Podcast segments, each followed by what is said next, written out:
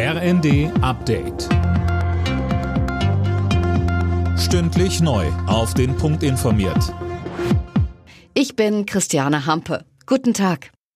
Frieden ist nur dann selbstverständlich, wenn wir bereit sind, ihn zu verteidigen. Das hat Bundeskanzler Scholz heute Morgen im Bundestag in seiner Regierungserklärung angemahnt. Anlass der Rede ist ein EU-Sondergipfel zur Lage in der Ukraine. Scholz dämpfte aber auch Erwartungen an einen schnellen EU-Beitritt der Ukraine. Der Beitrittsprozess sei keine Sache von ein paar Monaten oder einigen Jahren.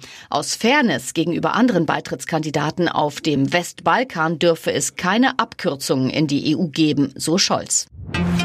Der Bundestag will heute den Tankrabatt beschließen. Die Steuern sollen ab Juni für drei Monate gesenkt werden, damit der Literpreis für Benzin und Diesel wieder deutlich unter die zwei Euro fällt. Auch über das 9 Euro Monatstickets im ÖPNV stimmt der Bundestag heute ab. Die einrichtungsbezogene Corona-Impfpflicht ist verfassungsrechtlich in Ordnung. Das hat das Bundesverfassungsgericht entschieden und eine Beschwerde gegen die Impfpflicht zurückgewiesen. Eileen Schallhorn. Zwar greift die verpflichtende Corona-Impfung in die körperliche Unversehrtheit der Pflegebeschäftigten ein, das sei verfassungsrechtlich aber gerechtfertigt, so die Karlsruher Richter. Begründung, der Gesetzgeber verfolgt damit den legitimen Zweck, besonders gefährdete Menschen, etwa in Pflegeheimen oder Krankenhäusern, vor einer Infektion zu schützen. 50 Beschäftigte hatten dagegen Beschwerde eingelegt. Ihren Eilantrag hatte das Bundesverfassungsgericht bereits im Februar abgewiesen.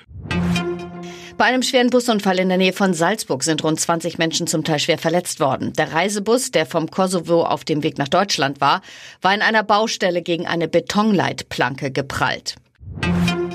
Frankfurt feiert heute die Eintracht. Nach dem Erfolg über die Glasgow Rangers wird der frisch gebackene Europa League-Sieger Eintracht Frankfurt heute am frühen Abend zurückerwartet.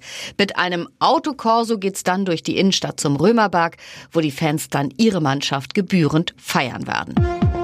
Alle Nachrichten auf rnd.de